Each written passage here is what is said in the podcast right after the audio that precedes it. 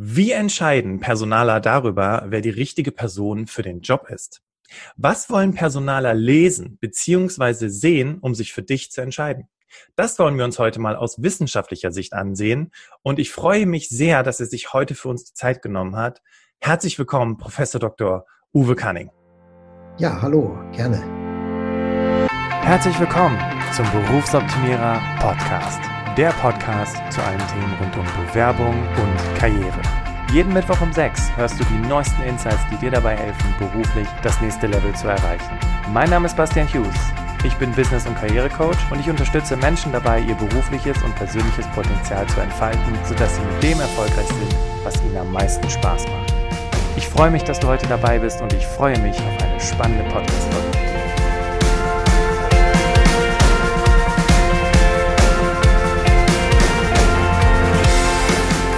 Ladies and Gentlemen, das Ziel ist es heute, dass du am Ende weißt, unter welchen Kriterien Personaler, Personalerinnen entscheiden und was du auf Bewerberseite tun kannst, um die Wahl für dich zu entscheiden. Das heißt, du hast verstanden, wie Personaler entscheiden und vielleicht habe ich auch von Herrn Professor Cunning noch die Tipps und Tricks, worauf du in deiner Bewerbung und im Vorstellungsgespräch achten solltest, um wirklich die Wahl für dich zu entscheiden. Und wie gesagt, ich bin ganz aufgeregt. Ich freue mich sehr, weil wir hatten in der Vergangenheit, vielleicht kennst du die Podcast-Folge, da ging es um das Thema äh, Berufseinstieg und in dem Zusammenhang, ob Berufserfahrung wirklich dafür wichtig ist. Und da habe ich seinerzeit von Herrn Professor Cunning und seinem ähm, einem Kollegen eine Studie über eine Studie gesprochen, dass die beiden Herren herausgefunden haben, dass man für Führung gar keine Berufserfahrung braucht. Fand ich total spannend. Und äh, deswegen freue ich mich, dass wir heute, weil er sich vor allem dem Thema Personaldiagnostik, Personalauswahl, Personalentscheidung verschrieben hat, heute eher darüber nochmal konkret zu sprechen und vor allem, ja, aus wissenschaftlicher Sicht da nochmal reinzugehen. Also nochmal herzlich willkommen. Schön, dass Sie dabei sind, Herr Professor Cunning. Ja, gerne. Danke. Erstmal eine kurze Anmoderation für die Damen und Herren, die uns hier zuhören. Und zwar, Uwe Peter Canning ist Diplompsychologe und Professor für Wirtschaftspsychologie an der Hochschule Osnabrück. Seit über 20 Jahren beschäftigt er sich mit Personaldiagnostik und fragwürdigen Methoden, das muss spannend sein, der Personalarbeit. Auch der Transfer von der Theorie in die Praxis ist ein Schwerpunkt seiner Aktivitäten. Dazu gehören Themen wie die Führung, Personalauswahl, soziale Kompetenz, Personalentwicklung sowie Eignungsdiagnostik. Und was vor allem Eignungsdiagnostik und Personaldiagnostik bedeutet, das werden wir später noch auflösen. Er beschäftigt sich zudem auch aus wissenschaftlicher Sicht kritisch mit umstrittenen Verfahren und Methoden wie beispielsweise Sprachanalyse beziehungsweise die Computertechnologie im Personalmanagement, Graphologie, bin sehr gespannt, was das bedeutet, ich glaube, das ist Schreiben, äh, neurolinguistische Programmierung, Schädeldeutung, es wird noch verrückter, Physiognomik und Coaching. Er ist Autor von mehr als 30 Büchern und Testverfahren und Träger zahlreicher Auszeichnungen, über die wir später auch noch sprechen werden. Zudem, und das finde ich super spannend, hat er seit 2017 also einen eigenen YouTube-Kanal mit über 4000 Abonnenten, hatten Sie eben gesagt? Ja. Und ähm, der Kanal nennt sich 15, Minu 15 Minuten Wirtschaftspsychologie. Also äh, schau gerne mal in den YouTube-Kanal von Herrn Professor Cunning rein. Das ist wirklich sehr, sehr sehenswert und ähm, klar, für die Studierenden interessant, aber auch für Menschen, die sich beruflich ja, weiterentwickeln möchten. Ladies and Gentlemen, du kennst es. Teil 1, wir sprechen über Herrn Professor Cunning aus persönlicher Sicht. Was hat ihn dazu bewogen, das zu tun, was er heute tut? Und in Teil 2 sprechen wir tatsächlich genau über das, wofür du heute auch in dieser Folge bist, nämlich zu wissen, was kannst du tun und worauf achten die Personale überhaupt konkret. Ja, lass uns einsteigen. Herr Professor Cunning, ich bin sehr beeindruckt von Ihrer Vita und wenn man sich das so durchliest, dann ich muss mal überlegen, dass die Worte nicht so hart sind, aber es klingt so, als würden Sie ebenso wie wir so irgendwie so in den Kampf ziehen, ne, sich um Transparenz und Klarheit zu kümmern, sich dafür einzusetzen zwischen Unternehmen und Bewerbern. Und ich sag mal, dieses, dieses, ja Mysterium, ne? Was machen die Personaler denn da, das wirklich alles aufzulösen und aufzubrechen? Kann das sein? Ja, das ist richtig, denn das ist ja eine sehr wichtige Entscheidung, sowohl für die Unternehmen, jemanden einzustellen, der mitunter Jahre oder vielleicht sogar Jahrzehnte bei ihnen arbeitet und auf der anderen Seite natürlich auch für die Bewerberinnen und Bewerber. Wir wollen alle ja einen Arbeitsplatz haben, der irgendwo zu uns passt, der uns zufriedenstellt. Wir müssen nicht unbedingt begeistert sein, aber wir wollen doch zumindest einen Arbeitsplatz haben, wo wir morgens gerne hingehen und ähm, uns auch mit unseren Fähigkeiten und Fertigkeiten da einbringen können. Das ist sehr, sehr wichtig wichtig für beide Seiten. Und ähm, wenn man in die Praxis reinschaut und das mal vergleicht mit Forschungsergebnissen, dann stellt man halt fest, dass es eine riesige Diskrepanz gibt, dass ähm, das allermeiste von dem, was in der Forschung sich als wichtig erwiesen hat in der Personalauswahl, in der Praxis nicht berücksichtigt wird. Da muss sich was ändern und das ist eine wichtige Aufgabe, die ich verfolge, aber auch in der Ausbildung meiner Studierenden an die nächste Generation weitergebe. Denn die Leute, die ich ausbilde, werden ja irgendwann mal in einer Unternehmensberatung arbeiten, in Personalwesen als Führungskräfte Personal auswählen. Und ähm, da hoffe ich dann immer, dass die es besser machen als die Vorgängergeneration. Sehr schön. Und man, man, also ich höre jetzt auch schon wirklich so diese, ja, diesen, diesen, diesen Drang, ne, sich da wirklich so, äh, da wirklich reinzugehen. Wie, wie kam es denn überhaupt dazu, sich dem Thema Personaldiagnostik beziehungsweise dem Thema der Personalauswahl so zu verschreiben und das auch so ja. in der Tiefe zu durchdringen? Ich bin da so langsam reingewachsen. Also ich habe ganz klassisch Psychologie studiert, Ende der 80er Jahre in Münster und habe das gemacht mit der Vorstellung, äh, Therapeut zu werden, wie die allermeisten Menschen, die Psychologie studieren. Ja. Und habe dann im Laufe des Studiums auch durch Praktika einfach gemerkt, dass ich nicht der Richtige bin für den Therapeutenberuf. Unter anderem auch deshalb, weil man ständig Menschen nur zuhören muss und ziemlich äh, inaktiv ist. Und ähm, ich habe dann so die wissenschaftliche Laufbahn weiter äh, durchlaufen, eine Promotion und nach der Promotion habilitiert. Und an der Stelle, in der ich dann in der Uni tätig war, bin ich zum ersten Mal mit diesem Wirtschaftskontext Kontext näher in Berührung gekommen. Das ist natürlich ein bisschen im Studium drin, aber wir hatten dann solche Praxisprojekte, wo also ähm, Unternehmen oder eigentlich mehr Behörden sich an die Universität gewandt haben mit solchen Fragen aus dem Bereich der Eignungsdiagnostik. Also beispielsweise gesagt haben, wir wollen Kommissare auswählen, könnt ihr uns nicht mal helfen, einen Test zu entwickeln? Oder wir wollen eine wichtige Position in der Stadtverwaltung neu besetzen. Ihr macht doch da sowas in der Psychologie. Wie sieht denn ein gutes Assessment Center aus? Und ähm, das habe ich ein Stück weit auch von meinem Vorgänger dann übernommen und fand das spannend einfach und bin so da reingekommen. Also bis zum Ende meines Studiums war das überhaupt nicht so klar, was ich mal mache, sondern das ist erst danach gekommen durch die Berührung über solche Praxisprojekte. Und dann habe ich ja, mich einfach immer weiter da eingearbeitet und publizieren sie ja irgendwann mal dazu. Und ich finde das ein super spannendes ähm, Thema. Und es ist vor allen Dingen auch so schön, auch in der Lehre sehr schön, weil man wirklich sehr gut weiß, wie man es machen soll. Es gibt sehr viel Forschung mit sehr klaren, sehr praxisbezogenen Geschichten. Das hat mich immer angesprochen, also nicht Grundlagenforschung zu betreiben, wo man sagt, ja, ist schön, dass fünf Leute sich dafür interessieren, sondern anwendungsbezogene Forschung zu betreiben, wo ich sehe, da kann ich was mit anfangen und da können ganz viele Leute etwas mit anfangen, wenn sie denn diese ähm, Erkenntnis überhaupt erzielen. Also wenn dieses Wissen aus der Uni, aus dem Elfenbeinturm heraus bis zu den Leuten vordringt, die es am Ende umsetzen sollten. Was ja häufig auch echt ein großes Problem ist. Ich erinnere mich an meine Diplomarbeit, da habe ich über das Thema Employee Relationship Management geschrieben. Ich habe leider nur ein Buch gefunden und sehr viel äh, mich damit beschäftigt. Heute ne, sagt man ja klar, mhm. man muss sich um die Mitarbeiter kümmern, man muss viel für die tun. Zu dem Zeitpunkt, als ich darüber geschrieben mhm. habe, mhm. War das eher so, nein, Wirtschaft, Zahlen, Daten, Fakten, wir müssen Umsatz generieren, ist auch heute noch wichtig. Mhm. Aber ähm, Interessant war tatsächlich damals, zumindest als ich die Diplomarbeit geschrieben habe, wurde mir gesagt, Herr Just, das, worüber Sie geschrieben haben, ist für ein äh, psychologisches Studium super, aber Sie haben BWL studiert. Das war leider ja. die falsche Entscheidung. Ähm, ja. Und deswegen ähm, äh, ist das, ist das nicht realistisch, das, was Sie da ausgearbeitet haben im Unternehmen umzusetzen. Komisch, ne? Heutzutage mhm ja. äh, gibt es eigentlich nichts anderes mehr, als sich mit diesem Thema auseinanderzusetzen. Ja. Ähm, das bedeutet also im Umkehrschluss, Sie haben sich mit dem Thema auseinandergesetzt, weil Sie, Sie dachten es gerade so schön, so irgendwie so da reingewachsen sind, ne? Mhm. bedingt durch, durch Ihre äh, wissenschaftliche Laufbahn immer mehr auch mit den Unternehmen in den Kontakt gekommen. Mhm. Ähm, jetzt wenn man aber so Artikel von ihnen liest, ihren YouTube-Kanal sich anschaut, schaut, wie sie in Interviews sind, dann bekommt man den Eindruck als Zuschauer, da ist aber noch ein bisschen mehr hinter. Also fast schon wie so eine Mission, ja, so die, ja. der Weg zur Transparenz. Gab ja. es da für Sie vielleicht auch irgendeine Art von Schlüsselsituation, wo Sie gesagt haben, Mensch, das war der Moment, wo ich gesagt habe, hier, jetzt setze ich mich dafür mhm. ein, jetzt, jetzt gehe ich los. Ach, eigentlich nicht eine einzelne Schlüsselsituation. Es ist eher so, was im Laufe der Jahre dann gewachsen ist. Man ist natürlich durch die wissenschaftliche Ausbildung und auch durch Kolleginnen und Kollegen, mit denen man da arbeitet, gewohnt, dass eigentlich ziemlich rational agiert wird. Ne? Man argumentiert, man hat Zahlen, die überzeugen einen, daran orientiert man sich. Und wenn man dann mit der Praxis konfrontiert wird, dann sieht man, das ist überhaupt gar nicht so. Ne? Auch wenn man denen das dreimal gesagt hat, dann wird es immer noch nicht umgesetzt, weil die dann doch mehr glauben, dass ihre Erfahrung ihnen das besser sagen kann als 15 Studien, die es dazu dazu gibt. Und das hat mich durchaus auch geärgert. Und, oder wenn ich sehe beispielsweise, das dauert ja dann ein paar Jahre, bis man selbst Studierende ausbildet und dann sieht, was wird aus denen im Berufsleben, wenn die dann immer berichten, ähm, ich bin sehr gut ausgebildet, aber es interessiert eigentlich niemanden in der Personalabteilung, weil ich jung bin, ähm, glauben die, ich habe keine Ahnung. Okay. Ähm, oder ich habe neulich telefoniert mit einer ehemaligen Diplomandin, die jetzt nach ähm, zehn Jahren in eine Führungsposition in einem DAX-Unternehmen gekommen ist. Und die hat mir gesagt, Herr Canning, ich habe am Anfang in meinem Büro gesessen und geweint.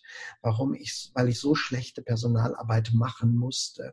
Ich habe meinem Chef erklärt, was man alles besser machen könnte, das auch gar nicht unbedingt mehr Geld äh, kostet gekostet, aber es hat ihn schlichtweg nicht interessiert. Ähm, oder jetzt in einem anderen Bereich jenseits der Personalauswahl wurde ich in der Vorlesung dann äh, gefragt von den Studenten, ja, wie denn das ist bei der Mitarbeitermotivation, ob man Menschen über glühende Kohlen laufen lassen sollte oder bei Glasscherbenteppiche. Ich kannte das überhaupt gar nicht, weil das natürlich in der wissenschaftlichen Literatur überhaupt gar nicht vorkommt. Und da war es dann so ein Punkt, angeregt durch die Studierenden, zu sehen, was lesen denn Praktiker eigentlich für Literatur, zum Beispiel über Motivation. Und das war dann so ein Anlass, zum Beispiel aus einem Buch äh, zu schreiben, in dem man sich intensiv mit diesem Motivationsgurus der 90er Jahre vor allen Dingen auseinandersetzt und sagt, das ist doch von vorne bis hinten Blödsinn. Warum äh, finden so viele Menschen das toll, geben dafür Geld aus? Warum holt man sich so jemanden ins Unternehmen, um die Führungskräfte zu schulen? Also da ist dann fast so ein bisschen das Entsetzen gewesen, dass man sagt, ihr müsst doch nur mal ein bisschen kritisch nachdenken, dann würdet ihr von alleine schon drauf kommen, dass die Welt nicht so einfach ist. Und das ist so ein Konglomerat ne, von, von Sachen. Also ich sage auch heute meinen Studierenden immer so ein bisschen witzig natürlich, ich bilde sie zu Schläfern aus. Ne? Sie werden sehr gut ausgebildet, sind besser qualifiziert als viele ihrer Kollegen und Vorgesetzten. Und am Anfang nimmt man sie nur deshalb nicht ernst, weil sie 22, 25 sind. Aber wenn sie zwei, drei Jahre dabei sind, dann glauben alle, dass sie Ahnung haben, nur weil sie Erfahrung haben. Und dann müssen sie ihren Gurt zünden. Am Anfang muss ich so ein bisschen auch, auch um ins Unternehmen reinzukommen, ja. ähm, muss ich vorsichtig und diplomatisch sein. Aber wenn ich mich dann etabliert habe in dem Unternehmen, dann kann ich auch sagen, Mensch, unsere Interviews sind Mist oder so wie wir Bewerbungsmappen sichten, sollte man das seit 50 Jahren schon nicht mehr machen. Das kann man besser. Okay, ich verstehe. Also diese, diese, also irgendwo war dann ja doch ein paar Schlüsselmomente dabei, ne? Die Dame, äh, die Diplomantin, die sie da angerufen ja. hat, die, die, die, ja. Die auch irgendwie, also ich finde das, das erinnert mich so ein bisschen daran, wie, wie der, wenn ich mir vorstelle, ich werde Lehrer, weil ich möchte was verändern in der Schule und dann fange ich an mit dem Studium und merke, hm. na gut, die Realität sieht anders aus. Ja. So ist es wahrscheinlich auch wie, mhm. Sie haben es gerade sehr schön beschrieben. Ich, ich war direkt schon so, ich hatte schon das, direkt das mhm. Jucken in den Fingern. Rationalität. Ich bitte mhm. Sie, in der Praxis sieht das ja ganz anders aus. Ja, ich hatte, da geht es ja, ja, um das Thema Bauchgefühl, da geht es ja. so um, wie Sie es schon sagten, Erfahrung. Mhm. Ähm, vielleicht auch mal gar, gar, ich weiß nicht, ob Sie da eine Studie zu gemacht haben, ich hatte keine gefunden, aber Sie hatten ja damals äh, darüber gesprochen, dass man als Führungskraft mhm. gar keine Berufserfahrung braucht, um eine gute Führungskraft zu sein. Ja. ja. Ähm, Gibt es eine Studie, dass man auch keine Berufserfahrung braucht, um einen guten Job zu machen? Äh, generell im Berufsleben meinen Sie? Ja, genau. Ähm, da gibt es Studien zu, gibt sogar viele Studien, aber die kommen zum differenzierteren Ergebnis. Ah, okay. Also es gibt Studien, die sich mit der Frage beschäftigen, wie wichtig ist die Dauer der Berufserfahrung für die berufliche Leistung. Mhm. Und ähm, wenn Sie Praktiker fragen, das haben wir gemacht, wir haben über 600 Praktiker gefragt, was glaubt ihr denn? Wie viel Prozent der beruflichen Leistung könnt ihr erklären über die Dauer der Berufserfahrung? Und da liegt der Wert so ungefähr bei 50 Prozent. Wenn Sie in die Forschung schauen, der reale Wert liegt bei, und jetzt muss man sich festhalten, sieben Prozent. Das heißt also, man kann sagen, die Dauer hat eine bestimmte Bedeutung. Das ist nicht völlig absurd, auf die Dauer zu achten. Das Problem entsteht in der Regel dann, wenn ich diese hohen äh, Zeiträume noch interpretiere. Also ob ich jetzt ein Jahr, zwei oder drei Jahre dabei bin, das macht noch einen Unterschied oft. Ne? Ich brauche eine gewisse Zeit, um mich zu sozialisieren, um Dinge, die ich gelernt habe, in Routinen umwandeln zu können. Aber bei den allermeisten Berufen ist es völlig egal, ob ich es fünf Jahre oder 20 Jahre mache, weil bei den meisten Berufen ich gar nichts Neues mehr mache. Sie können sagen, im Grunde, je eintöniger der Beruf ist, je einförmiger immer die Tätigkeit ist, die ich absolviere, desto weniger wichtig ist Berufserfahrung. Wenn ich an der Kasse im Supermarkt arbeite, dann lerne ich das vielleicht im Dreivierteljahr. Und dann ist egal, ob ich 15 oder 30 Jahre da sitze. Das sieht anders aus, wenn es sehr komplexe berufliche Tätigkeiten sind. Stellen sich eine Chirurgin vor beispielsweise, die braucht natürlich viel mehr Jahre. Und auch im Management wird man sicherlich mehr Jahre benötigen, bis man dann so eine Plateauphase erreicht, wo man sagt, ja, und ab jetzt gibt es eigentlich nichts mehr zu lernen. Die Forschung zeigt, wenn die Berufe viel, ich sollte mehr auf die Vielfalt der Erfahrung achten. Also wenn ich zwei Bewerber habe, beide acht Jahre Berufserfahrung, dann ist derjenige, der den acht Jahren vielfältige Aufgaben hatte, für mich in der Regel der interessantere. Da habe ich eine Prognosegüte so von 18 Prozent, auch viel, viel weniger als Praktiker glauben, im Vergleich zu sieben Prozent, wenn das eine eintönige Tätigkeit ist, ich immer dasselbe mache. Also es ist was dran, Berufserfahrung ist wichtig, sie wird aber deutlich überschätzt in ihrer, in ihrer Bedeutung für die Personalauswahl. Spannend. Also ich freue mich, wenn wir nachher noch äh, darüber sprechen, was das vor allem für Berufseinsteiger bedeutet und wie die dann natürlich mhm. daran gehen können. Also mhm. Ladies and Gentlemen, die, die hier gerade zuhören, natürlich schon mal die Studien von Herrn Professor Cunning und auch von anderen am besten vielleicht einfach mit einfließen lassen, wenn man sich dann bewirbt. Vielleicht eine kleine, äh, eine kleine Studie äh, mit reinpacken, ist vielleicht gar nicht so schlecht. Ähm, jetzt hatten Sie es gerade ganz kurz angerissen, was noch so für Sie so ein Schlüsselelement war, war dieses, dieses Guru-mäßige, so ein bisschen dieses ähm, pseudowissenschaftliche vielleicht mhm. auch, was sie dazu bewogen hat, sich wirklich in der Tiefe mit diesen Themen zu beschäftigen und vor allem auch bei dem Thema Personaldiagnostik nochmal da mhm. tiefer reinzugehen. Ähm, wir hatten es gerade schon zu Beginn gehört. Was, was habe ich? Äh, neurolinguistische Programmierung, also NLP. Ich glaube, einigen, die hier zuhören, denen sagt das was. Aber gerade mhm. äh, mhm. Graphologie, Schädeldeutung und Physiognomik. Sie meinen doch wohl nicht ernst, ja. dass das in Personalauswahl eingesetzt wird. Äh, das wird eingesetzt, aber nur von wenigen Unternehmen. Also okay. die Graphologie, da haben Sie eben schon richtig äh, darauf hingewiesen, da geht es um die Handschrift, also die Deutung der Handschrift. Das hat eine ganz lange Tradition, das gibt es über 200 Jahre schon. Wow. Und ähm, in deutschen Unternehmen machen das immer noch so, ich habe jetzt nicht die genaue Zahl im Kopf, sagen wir so ein, zwei Prozent der Unternehmen machen sowas noch. Das klingt nach sehr wenig, aber wenn Sie sich vorstellen, dass es 3,5 Millionen Unternehmen gibt, dann bedeutet das, es werden jedes Jahr noch ein paar tausend Menschen danach beurteilt beurteilt, wie ihre Handschrift aussieht. Und es gibt hier tatsächlich auch viel Forschung zu, äh, auch aus der Psychologie kommend, weil das ist ja als Hypothese erstmal legitim, ne, zu sagen, wenn jemand ganz klein und krakelig schreibt, dann ist er introvertiert und wenn jemand große Bögen hat, dann ist er kreativ oder so. Als Hypothese ist es legitim, aber da kommt dann die, unterscheidet sich die Wissenschaft von der Pseudowissenschaft. Die Pseudowissenschaft sagt dann, wenn es plausibel ist und viele Leute es glauben, dann ist es wahr. Und die Wissenschaft sagt, auch wenn fünf Millionen Leute es glauben, kann es falsch sein. Wir müssen untersuchen, ist das so? Und da ist die Forschung sehr eindeutig. In der Handschrift steckt nichts über die Persönlichkeit eines Menschen. Aber es wird noch gemacht. Es wird in manchen Ländern auch viel häufiger gemacht als in Deutschland. Zum Beispiel, wenn Sie sich in Frankreich bewerben würden oder in der Schweiz, da ist die Wahrscheinlichkeit noch viel größer, dass Ihre Handschrift gedeutet wird. Also zum Beispiel die Unterschrift. Oder wenn Sie eingeladen werden, einen handschriftlichen Lebenslauf einzureichen. Der einzige Grund ist, dass die noch mit so einer einer Uraltmethode wie der Handschriftendeutung arbeitet. Das wäre der sichere Hinweis, sich nicht zu bewerben und da mal hinzuschreiben, die sollen sich mal schlau machen. Bei der Schädeldeutung ist es so, dass es etwas, das ist, ähm, hat auch eine sehr lange Tradition. Es geht ein paar hundert Jahre zurück. Mhm. Diese Vorstellung beispielsweise, dass Menschen, die so ähnlich aussehen wie Tiere, dass die die Eigenschaften der Tiere haben. Also wenn jemand aussieht wie ein Fuchs, dann soll er gerissen sein. Wenn jemand aussieht wie ein Schaf, dann soll er träge sein. Ach, das ist natürlich schon deshalb absurd ist, weil wir wissen ja gar nicht, ne, welche Eigenschaften ein Fuchs wirklich hat. Das unterstellen wir dem ja nur.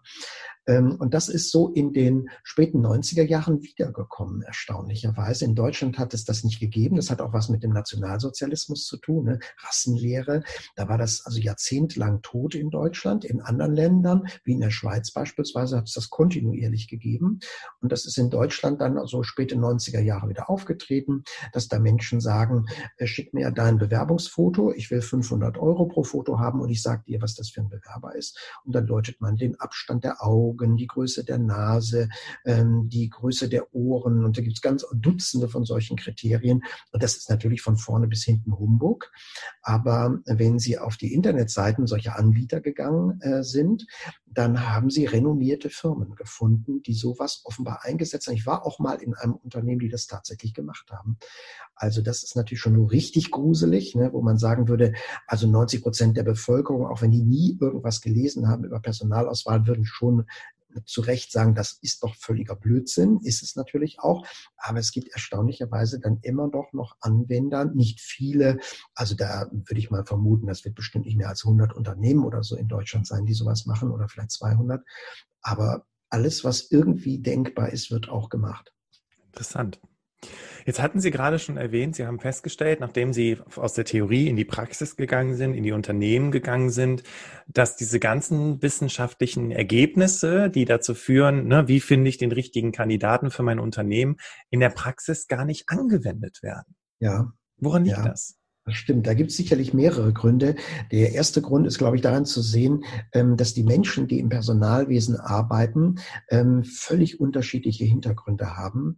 Also äh, in größeren Unternehmen haben die natürlich alle heute studiert, aber was die studiert haben, ist extrem breit gestreut. Sie können also da Menschen finden, die wollten ursprünglich mal Lehrer werden und sind dann über die Erwachsenenbildung ins Personalwesen diffundiert und sind irgendwann für Personalauswahl zuständig, obwohl die es nie gelernt haben. Sie okay. haben sehr viele Juristen, die natürlich überhaupt nichts in ihrem Studium gelernt haben über Entwicklung, Führung, Motivation, null, gar nichts. Die kommen übers Arbeitsrecht rein. Sie haben Leute, die äh, Sinologie studiert haben, also kunterbunt. Sie haben natürlich Psychologen, die das lernen. Sie haben Pädagogen, die so ein bisschen was lernen. Sie haben BWLer, die je nach Schwerpunkt was gelernt haben. Also kunterbunt. Und dann ist es manchmal so dieses Prinzip, der kleinste gemeinsame Nenner. Ne? Mit den Kollegen verständigt man sich dann auch so das, das niedrigste Niveau, weil man einfach, wenn man mit seinem Fachwissen, wenn man jetzt gut aus ausgebildet ist, da kommt, stößt man natürlich auch ständig die Kollegen vor den Kopf, die seit zehn Jahren äh, schlechte Interviews machen, aber glauben, die sind gut, weil sie eben zehn Jahre Erfahrung haben. Und das ist das eine Problem. Also das Wissen ist nicht da in vielen Personalabteilungen. Die Leute, die das Wissen haben, haben keine Machtposition, um zu sagen, ab morgen machen wir das so. Und das können sie vielleicht als Personalchef machen, ja. können sie nicht als normaler Mitarbeiter machen. Und ein ganz, ein großes weiteres Problem ist, dass die Personalabteilungen sich oft als Serviceabteilungen verstehen in großen Unternehmen. Das heißt, die Fachvorgesetzten sind die, die am Ende sagen, wie es gemacht wird. Und dann habe ich dann da meinetwegen den promovierten Maschinenbauer, der natürlich null Ahnung hat von einem Einstellungsinterview. Und ich bin vielleicht derjenige, der weiß, wie man es gut macht, aber der entscheidet, was er haben will. Also okay. Also auch das, das bis hin zu solchen Sachen, das hat mir meine Psychologin erzählt als Beispiel, dass in ihrem Unternehmen ein Fachvorgesetzter die Bewerber auspendeln lässt äh, von seiner Frau zu Hause. Da wissen natürlich auch fast alle, das ist Blödsinn, aber ja. der hat die Macht, das zu entscheiden. Und ja. sie hat mich dann gefragt, was soll ich machen? Er kann, ich kann den nicht mehr überzeugen. Und dann habe ich gesagt, suchen Sie sich einen anderen Arbeitgeber. Sie sollten sich zu schade sein, in solch einem Unternehmen zu arbeiten. Ja. Also das ist dieses Konglomerat, man weiß es nicht. Man wird auch beraten von Unternehmensberatern, die auch nicht qualifiziert sind in dem Bereich. Das kommt auch hinzu. Jeder kann sich Unternehmensberater nennen. Und sie können wirtschaftlich erfolgreich sein als Unternehmensberater, obwohl sie ein Produkt verkaufen, das nicht wirklich effizient ist, weil auch nichts evaluiert wird. Das ist ein weiterer Grund. Ne? Wenn man wirklich ausrechnen würde, wie gut sind meine Auswahlverfahren, das können natürlich nur große Unternehmen, dann würde man feststellen, wie schlecht man ist und würde sagen, wir müssen besser werden. Also es gibt da so gesehen kein Controlling. Okay. Ähm, das ist so, so eine Gemengelage. Oder man informiert sich dann eben auch über Ratgeberliteratur. Und die Ratgeberliteratur wird ja auch wieder von Leuten geschrieben, die dann oft einfach nur sagen, ich habe zehn Jahre Erfahrung, 20 Jahre Erfahrung und ich erzähle jetzt mal, wie so ein Interview aussehen sollte. Ähm, das heißt, die werden nicht damit konfrontiert, äh, mit wissenschaftlichem Wissen, und da kommt so ein bisschen die Bringschuld der Forschung auch rein. Man muss natürlich auch sagen, dass das Forschungsergebnis äh, oft so publiziert wird, dass es auch kein Laie verstehen würde. Ja, okay. In der amerikanischen Zeitschrift, die mir für mich nicht zugänglich ist, und wenn es in der deutschen Zeitschrift ist, mit so viel Mathematik im Hintergrund, dass die Leute es nicht verstehen. Das macht es sehr schwer. Das verstehe ich. Also im Prinzip auf der einen Seite kann man sagen, okay, das sind die Gründe, warum das in den Unternehmen so läuft, wie es läuft. Und auf der anderen Seite ist natürlich auch der Zugang zu den Informationen, also dass jemand auf die Idee kommt, ne, sich äh, wissenschaftlich damit auseinanderzusetzen. Man guckt ja dann eher, was machen die Amerikaner, wie rekrutiert mhm. Facebook, wie rekrutiert Google. Nach solchen Dingen mhm. schaut man ja eher. Mhm weil man ja dann sagt, das sind erfolgreiche Unternehmen und die wissen, wie man es macht. Ne? Laszlo Bock, das Buch haben Sie vielleicht, ich weiß nicht, ob Sie es mhm. auch gelesen haben. Ja. Aber was bedeutet das jetzt für mich? Also uns hören ja Menschen zu, die im Bewerbungsprozess sind, beziehungsweise in Unternehmen ja. jeden Tag arbeiten. Was bedeutet das jetzt für mich als Bewerberin beziehungsweise Bewerber, das, was Sie gerade gesagt haben? Ja, also ich muss davon ausgehen, äh, dass die Menschen, die mich auswählen, das weitestgehend aus dem Bauch heraus machen und nach Prinzipien, die nicht sinnvoll sind. Das heißt, die orientieren sich einfach entweder an der Tradition und sagen, das macht man doch seit Jahrzehnten so und wir haben gute Erfahrungen damit gesammelt, Klammer auf, evaluiert worden, worden ist es nie, Klammer zu, oder die sich an Moden schlichtweg orientieren. Ne? Sie haben eben angesprochen, künstliche Intelligenz in der Personalauswahl, dass man sagt, ach, wenn es modern ist und wenn große Unternehmen es machen, muss es doch gut sein, dann machen wir es auch. Das ist etwas, damit muss ich leben als Bewerber, weil ich ja den Prozess sozusagen da nicht beeinflussen kann. Ich kann ja nicht dem Unternehmen sagen, jetzt macht mal einen vernünftigen Test und keinen schlechten, macht mal ein vernünftiges Interview oder ignoriert mal sportliche Aktivitäten im Lebenslauf.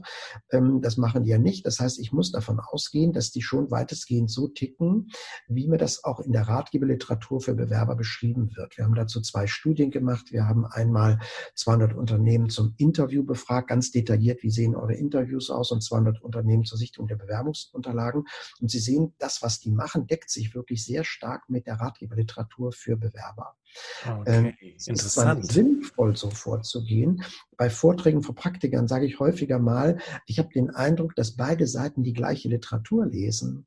Also äh, die Bewerber lesen Hesse und Schrader und auch die nicht ausgebildeten oder nicht gut ausgebildeten Personaler lesen Hesse und Schrader. Und da lachen auch ganz viele, weil das wirklich deren Grundlage ist. Die lesen dieselbe Literatur.